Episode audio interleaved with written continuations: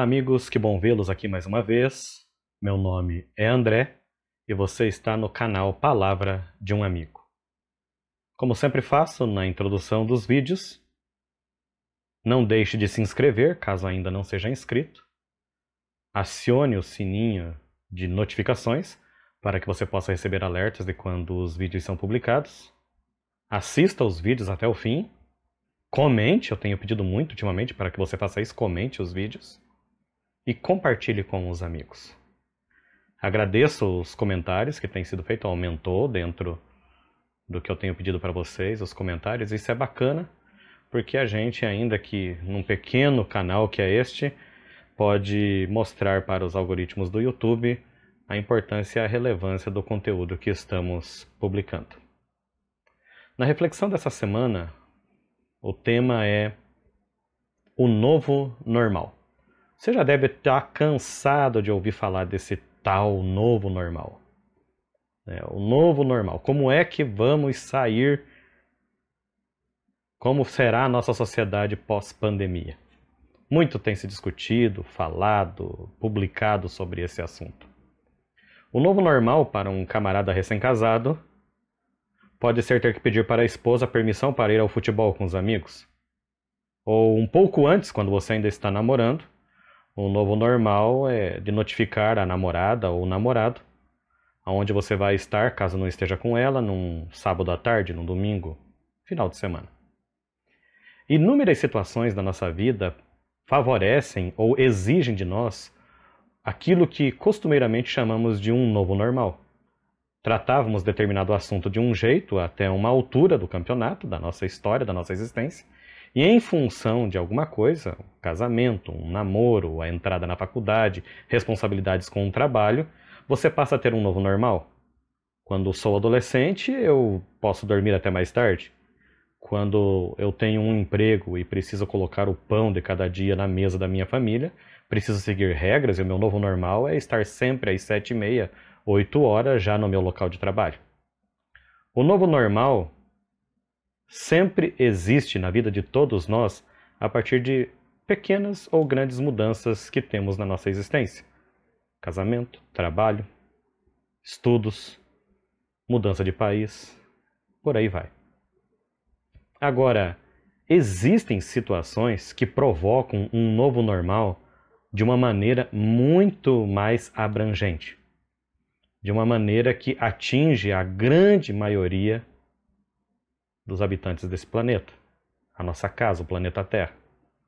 Talvez o último grande incidente de escala mundial antes da pandemia que tivemos tenha sido o atentado de 11 de setembro, o atentado terrorista às Torres Gêmeas, lá na cidade de Nova York. Já faz alguns anos, né? Isso foi em 2001, mas talvez esse tenha sido o evento que mais tenha provocado um novo normal no cotidiano da vida das pessoas. Por exemplo, como é que era viajar de avião antes de 11 de setembro de 2001? Eu tive esta oportunidade. E embora as viagens de avião sempre tenham sido acompanhadas de muito rigor na segurança, a segurança que achávamos rigorosa naquela época, antes de 2001, não se compara aos itens de segurança que nos acompanham nos dias de hoje, pós-atentados.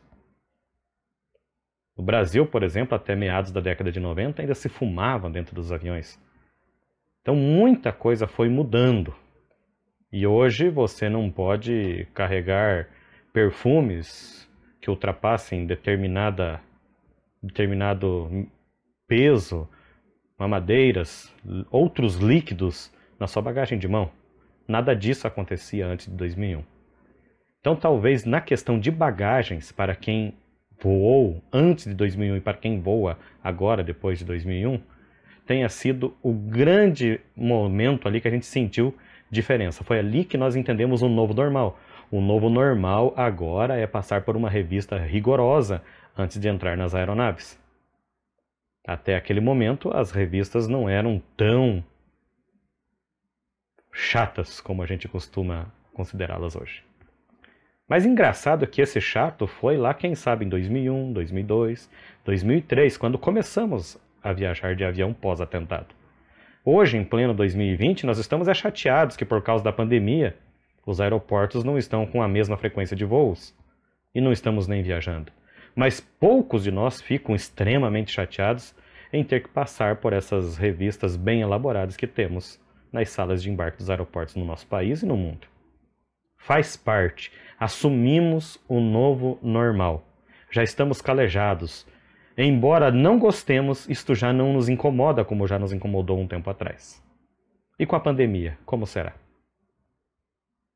No mês de março, no nosso país, foram começando as medidas de isolamento, máscara, não sair de casa, inúmeras campanhas que têm acompanhado a gente desde então, e já estamos no mês de novembro, iniciando o mês de novembro, e ainda estamos vivendo os efeitos da pandemia. E a considerar o que está acontecendo na Europa e em alguns outros países do mundo, parece que este efeito não vai sumir tão cedo.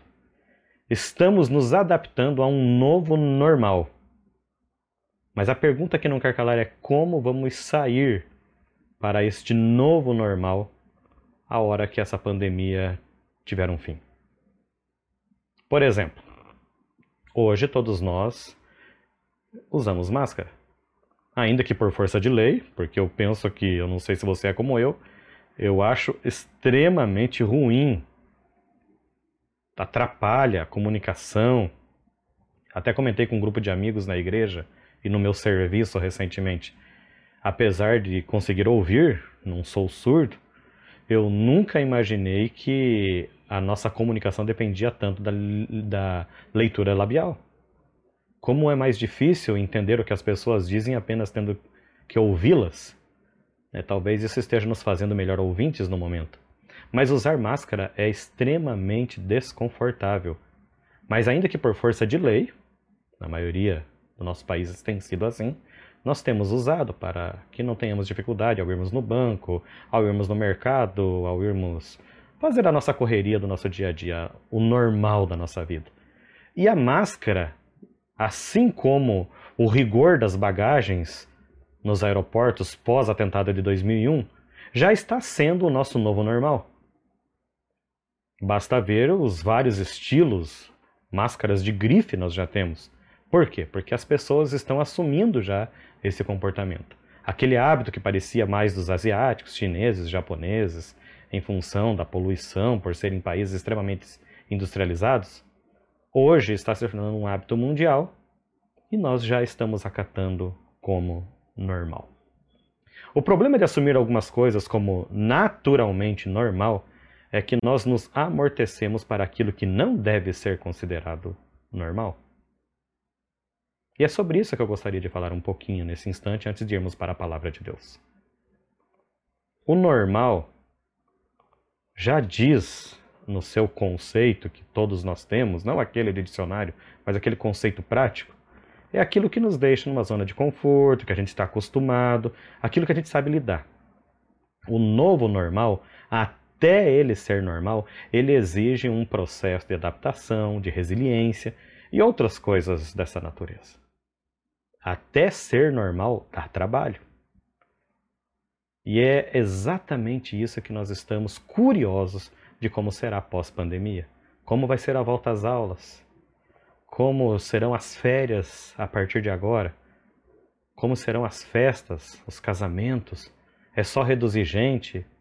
Quantidade de pessoas, evitar aglomerações, como serão as torcidas nos estádios, como serão as Olimpíadas que prometeram para o ano de 2021. São muitas interrogações que nós temos na nossa mente e não temos respostas para todas, porque, volto a dizer, o novo normal não é um, uma receitinha que está escrito é assim que você vai fazer. Assim como fomos aprendendo com o tempo a como viver num mundo com a realidade do terrorismo, agora vamos ter que viver num mundo com a nova realidade de que vírus que atacam a humanidade em caráter geral podem ser mais rotineiros do que pensávamos. E não estou falando aqui de culpar A ou B, quem que merece ser colocado numa cruz por isso ou por aquilo, isso não é o caso. O como indivíduos, como cristãos, o que precisamos discutir é como estamos vivendo esse novo normal na nossa realidade, porque ela atinge inclusive a nossa vida espiritual. Como tem sido o nosso novo normal na vida espiritual? Estou simplesmente deixando de frequentar a igreja e pronto, porque esta é a realidade? Fico me abastecendo de vídeos como este que eu estou publicando e de outros, de outros pastores, outros nomes mais conhecidos, mais entendidos nos assuntos que eu gosto de ouvir? Como eu tenho lidado com o novo normal? Embora o novo normal destaque a resiliência do ser humano em se adaptar, aquela coisa toda extremamente positiva, o novo normal, por outro lado, nos acomoda a sempre acharmos que ah, ficou ruim, mas a gente se adapta. Esse negócio de dizer que o ser humano se adapta e vai perdendo algumas coisas extremamente importantes.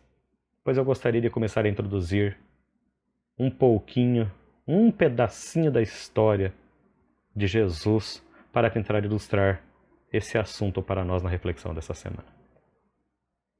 Jesus talvez tenha sido o indivíduo que viveu nessa terra que mais produziu o efeito do novo normal em toda a história. Ganha de 11 de setembro, ganha do Covid-19 tranquilamente.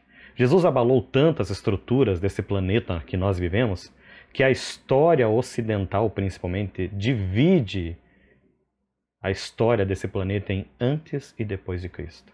Este foi o impacto que este homem-deus provocou na humanidade. Pois bem, este homem-deus foi julgado, e eu não vou entrar aqui no mérito do julgamento que ele sofreu pelos judeus e pelos romanos, pelo sinédrio e pelos romanos, mas ele foi julgado, condenado e morto de cruz. Havia avisado os seus seguidores mais íntimos, quem estava junto com ele, que aquilo era necessário que acontecesse e as pessoas não entenderam muito bem. Elas estavam prontas para viver o seu novo normal após a morte de Jesus, que teve um ministério de três anos e meio nessa terra, fez muitos milagres, é, envolveu-se na vida de muitas pessoas. Jesus provocou muitas transformações na vida das pessoas. Após esse intenso ministério de três anos e meio, a hora que Jesus morreu, isso causou tanta decepção nos seus seguidores que eles estavam prontos para viver o seu novo normal. Assim como nós estamos curiosos para saber o nosso novo normal após o fim da pandemia. Eu gostaria de ler um trecho especial que é relatado apenas por Lucas e Marcos. Mas eu gostaria de ler a versão de Lucas no capítulo 24, dos capítulos 13 em diante. Você com certeza já ouviu essa história é os discípulos no caminho de Emaús. Eu leio aqui na minha Bíblia a partir do verso 13 do capítulo 24 do Evangelho de Lucas. Naquele mesmo dia, que dia? O dia da ressurreição de Jesus. Dois deles estavam de caminho para uma aldeia chamada Emaús, distante de Jerusalém 60 estádios. E iam conversando a respeito de todas as coisas sucedidas. Aconteceu que, enquanto conversavam e discutiam, o próprio Jesus se aproximou e ia com eles. Os seus olhos, porém, estavam como que impedidos de o reconhecer. Então lhes perguntou Jesus: Que é isso que vos preocupa e de que ides tratando à medida que caminhais? E eles pararam entristecidos. Um, porém, chamado Cleopas, respondeu dizendo: És o único, porventura, que, tendo estado em Jerusalém, ignora as ocorrências desses últimos dias? Ele lhes perguntou: Quais? E eles explicaram. O que aconteceu a Jesus, o Nazareno, que era varão, profeta, poderoso em obras e palavras, diante de Deus e de todo o povo, e como os principais sacerdotes e as nossas autoridades o entregaram para ser condenado à morte e o crucificaram. Ora, nós esperávamos que fosse ele quem havia de redimir a Israel. Mas depois de tudo isto, é já este o terceiro dia desde que tais coisas sucederam. É verdade também que algumas mulheres, das que conosco estavam, nos surpreenderam tendo ido de madrugada ao túmulo e não achando o corpo de Jesus. Voltaram dizendo terem tido uma visão de anjos, os quais afirmaram que ele vive. De fato, alguns dos nossos foram ao sepulcro e verificaram a exatidão do que as mulheres disseram, mas não o viram. Então lhes disse Jesus: Ó nécios e tardos de coração, para crer tudo o que os profetas disseram. Porventura não convinha que Cristo padecesse e entrasse na sua glória. E começando por Moisés, discorrendo por todos os profetas, expunha-lhes o que a seu respeito constava em todas as Escrituras. Quando se aproximavam da aldeia para onde iam, fez Jesus menção de passar adiante, mas eles o constrangeram, dizendo: Fica conosco, porque é tarde, e o dia já declina.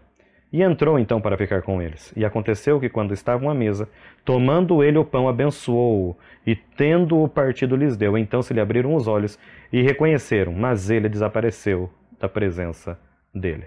E o verso 32, que é o mais fantástico de todos. E disseram um ao outro: Porventura, não nos ardia o coração quando ele, pelo caminho, nos falava, quando nos expunha as Escrituras? Eu gostei, eu gosto muito dessa história e resolvi colocar este trecho da Bíblia para ler com você na reflexão dessa semana, ao tratarmos do assunto novo normal, exatamente para mostrar qual é a tendência do ser humano quando se desconecta de Cristo. Eles simplesmente abandonaram Jerusalém. Jesus havia dito para os seus seguidores que era para eles permanecerem em Jerusalém. Mas quando a gente fica desiludido, quando a gente perde o rumo, quando a gente não sabe o que vai acontecer amanhã, a nossa tendência é fazer as coisas do nosso jeito ou voltar a fazer coisas que fazíamos. Eu li aqui para vocês o que esses dois discípulos no caminho de Emaús estavam fazendo, voltando para sua casa. Mais tarde, no Evangelho de João, você vai poder encontrar o que, que os outros discípulos foram fazer quando se sentiram perdidos e sem rumo, voltaram a pescar. Essa é a nossa vida. O nosso novo normal, a nossa tendência para esse novo normal é fazer aquilo que fazíamos antes. E esquecemos que existem promessas, existem desafios. Deus não nos criou para a mesmice. Deus não nos criou para apenas ficarmos nos queixando, reclamando da vida, ainda que tenhamos motivos para fazê-lo. Nós estamos aqui com um propósito, temos uma proposta bem definida.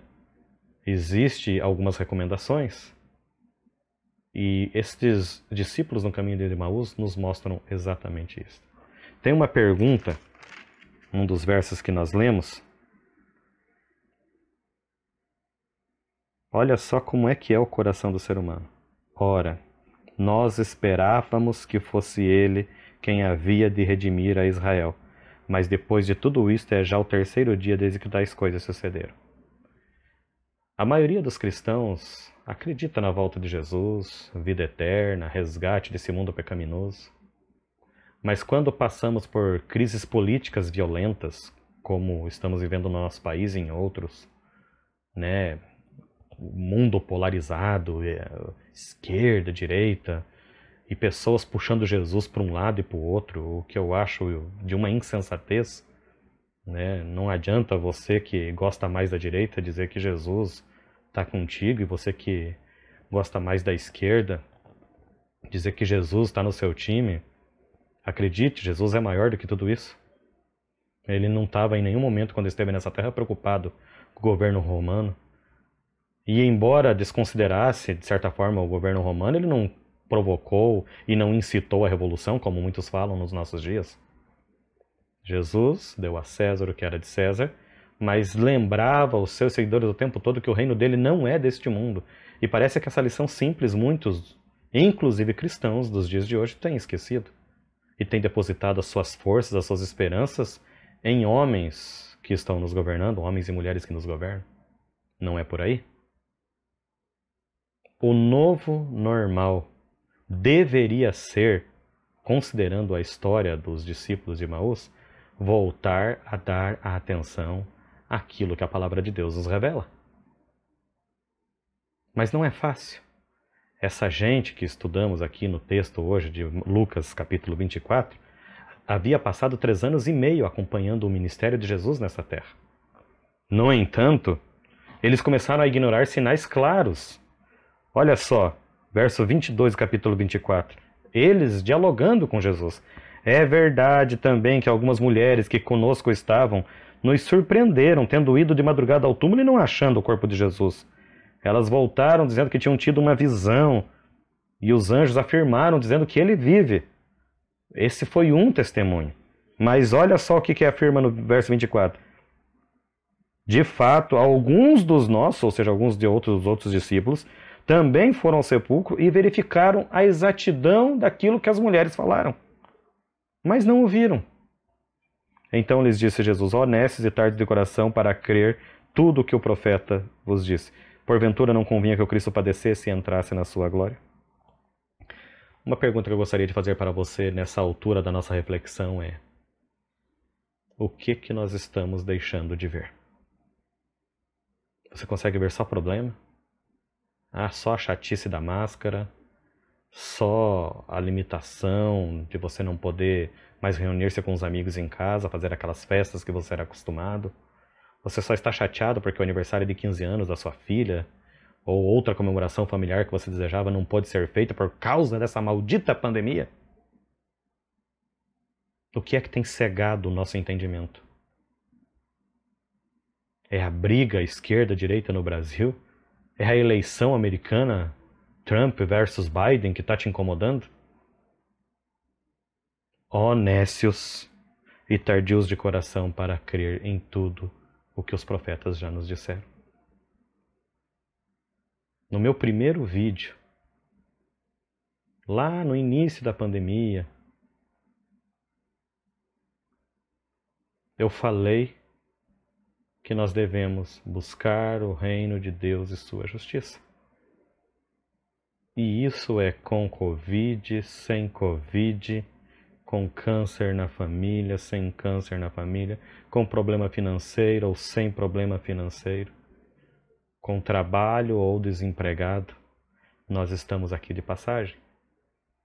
Cada um tem a sua cruz e quem vai ajudá-la a carregar não será o governo que você elegeu não é o pastor, o padre da sua religião, da sua igreja, é só Jesus Cristo. Precisamos ter íntima comunhão com o Filho de Deus, com o seu Santo Espírito, que ele deixou para o nosso auxílio. A mesma proposta que Jesus fez para os discípulos a caminho de Maús, ele ainda faz para nós ele ainda nos expõe toda a Escritura. E aqui vai um alerta para muitos amigos de outras denominações, as mais variadas, que colocam Jesus apenas no Novo Testamento. Só vale o Novo Testamento. Eu gosto muito do verso 27 de Lucas 24. E começando por Moisés, essa expressão na Bíblia é começando do Gênesis, a Torá, o que nós chamamos de Pentateuco, começando pelo começo, a Bíblia do jeito que ela começa, discorrendo por todos os outros profetas. Começa com Moisés e passa por todos os outros. Jesus expunha-lhes o que a seu respeito constava em todas as Escrituras. Se você não está conseguindo identificar o Cristo que tanta falta faz na vida do ser humano, talvez é porque você só está lendo metade da Bíblia. E aqui o meu apelo é para as muitas denominações que insistem que a única coisa que está válida hoje, nos dias de hoje, é o Novo Testamento. É óbvio que a maior maravilha, o maior presente que o ser humano recebeu do céu, a maior revelação, conforme Hebreus, foi a revelação de Jesus Cristo nos últimos dias para nós entendermos melhor quem é Deus. Mas o fato de Jesus, de Deus, ter revelado Jesus para se fazer conhecer por nós, isso não invalida o resto da sua Bíblia Sagrada, que foi a sua comunicação com a humanidade por quase 4 mil anos. Isso não invalida as bênçãos da lei de Deus, os dez mandamentos do Senhor. Isso não invalida as mensagens que temos da própria natureza de quem é Deus. Mas e aí? Como será o teu novo normal? Eu não estou preocupado se vamos usar máscara no ano de 2021, 22, 23. Embora me incomode a ideia, mas não é isso que me perturba. Eu não estou preocupado se as igrejas voltarão a ficar cheias ou não, ou vamos ter que encarar a realidade dos cultos virtuais, dos vídeos se proliferando, a tecnologia dominando a pregação do evangelho. Essas são coisas práticas que vão acontecer de uma forma ou de outra. Teremos que nos adaptar. Teremos que ser resilientes, um termo que eu já usei um pouco atrás. Mas a minha preocupação é qual vai ser o nosso novo normal diante das promessas claras que os profetas já nos deixaram na palavra de Deus. Jesus falou para esses discípulos, quando estava ascendendo aos céus, que viria outra vez. Eu voltarei para buscá-los. Não se turbe o vosso coração, credes em Deus, credes também em mim. Na casa de meu pai há muitas moradas e eu estou indo lá preparar elas para vocês. E quando eu for voltar, Vou resgatar vocês e levar para mim mesmo, para que onde eu esteja sejais vós também.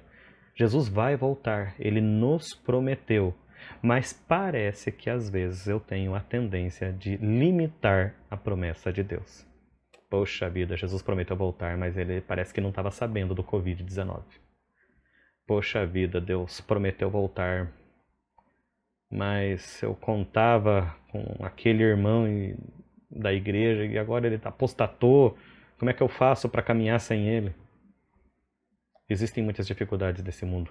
Nunca se esqueça que vivemos num mundo de pecado. E eu costumo usar uma expressão no trabalho com jovens que eu faço desde que eu me conheço por gente na igreja, falando do inimigo de Deus, o diabo, o Satanás. Não existe fair play com o inimigo de Deus. Ele joga baixo, ele joga rasteiro. E parece que nós nos esquecemos disso. Eu não estou aqui para gerar pânico, mas tenho para mim que a gente deveria olhar com mais carinho quando Jesus disse na Sua palavra, dando conselhos para nos prepararmos para o tempo do fim, que quando nós acharmos que a coisa está feia, isso é apenas o princípio das dores. Então deixe para chorar mais tarde. A coisa não está legal, mas aqueles que no entender de Cristo estiverem vivos nos momentos realmente finais desta história, da história deste planeta, verão coisas bem mais tristes do que estamos vivendo. Mas como eu falei, eu não estou aqui para gerar pânico. A ideia, ao estudarmos a palavra de Deus, é capricharmos no nosso entendimento das suas promessas. E a promessa, as promessas existentes na palavra de Deus, elas são muito mais maravilhosas e gostosas de serem estudadas do que uma ou outra coisinha que não é tão legal. Ao mesmo tempo que a palavra fala de guerras, fomes, o amor se esfriará, a palavra também fala que Deus vai enxugar do nosso olho toda lágrima, que nós não vamos mais ficar tristes, que nós não veremos mais injustiças. Quem não quer essas coisas? Como não desejar isso? Mas para eu não perder o foco, eu não posso com Covid e outras coisas mais que podem vir a ocorrer neste mundo, não ter o meu normal com Cristo Jesus. E para concluir, eu daria algumas sugestões. O que seria este normal? Qual é o normal que não precisa ser novo, mas tem que ser constante na minha e na tua vida? A dedicação ao estudo da palavra de Deus. Eu sempre dou o exemplo da minha avó quando tenho oportunidade de falar, a avó Targina, já falecida é um dos motivos de eu querer ir para o céu para reencontrá-la quando Jesus ressuscitá-la dos mortos na sua segunda vinda. Targina não sabia ler. Aprendeu a ler com o Mobral, um projeto que houve aí do governo, regime militar, ditadura, como queira. Aprendeu a ler porque tinha o desejo de ler a palavra de Deus com seus próprios olhos. É da onde surge a expressão que eu uso muito, Nada substitui a leitura da Bíblia com seus próprios olhos. Já não era mocinha, já tinha todos os seus filhos. Seus filhos já estavam casando, dando netos para ela. Ela, vou ler, não posso morrer sem ler. E usava muito pouco óculos. Me lembro que a minha avó foi firme nesse sentido e lia a palavra de Deus, tinha prazer, deleitava-se em ler a palavra do Senhor. Esse tem que sempre ser o nosso normal. Você precisa tirar, separar um tempo do seu dia para estudar a palavra do Senhor. Você pode, assim como nós na Igreja Adventista temos a lição da escola sabatina, lição dominical, catequese, você tem que ter um estudo bíblico direcionado para você aprender um assunto específico. Isso também é fundamental. Precisamos nos dedicar, mas também precisamos praticar aquilo que temos estudado. E a hora que nós fazermos isso na nossa vida, acredite em mim, você não vai ficar tão desesperado quando vir as notícias de Covid e outras coisas ruins que acontecem por aí. Não que a gente não se preocupe, não somos super-heróis, podemos ser atacados por esse vírus, podemos até morrer, como muitos conhecidos têm sido acometidos por isso. Não é disso que eu estou falando. Crente em Jesus Cristo não é super-herói que vai ficar imune a doenças, como infelizmente alguns religiosos propagam por aí. Mas a esperança, a certeza de que tudo está sob o controle e o comando de um Deus Salvador, Perdoador que nos ama, vai fazer você encarar todas as coisas bem diferente que o novo normal na minha e na tua vida seja voltarmos a acreditar no Senhor e nas suas promessas. Que Deus nos abençoe. Eu gostaria de orar com você agora. Nosso Deus maravilhoso, Deus de amor. Muito obrigado. Porque em meio a tantas coisas difíceis que acontecem neste mundo, temos a certeza de que contigo a paz e segurança, mesmo em meio ao caos que este mundo muitas vezes nos propicia. Que possamos dedicar mais tempo ao estudo da tua palavra. Que possamos entender que qualquer novo normal que desejemos depois dessa pandemia só será vantajoso para a nossa vida se estivermos dispostos a deixar que o Senhor participe efetivamente do nosso dia a dia, do nosso ser, da nossa existência. Faz-nos capazes de entender isso. Ajuda-nos a vencermos as debilidades que o pecado nos acomete, mas que tenhamos sempre a alegria de te servir, de ler a tua palavra e de não aceitar nada de normal na nossa vida que não tenha um envolvimento contigo junto prepara-nos para o teu reino, perdoa os nossos pecados. É a oração que fazemos em nome de Jesus. Amém.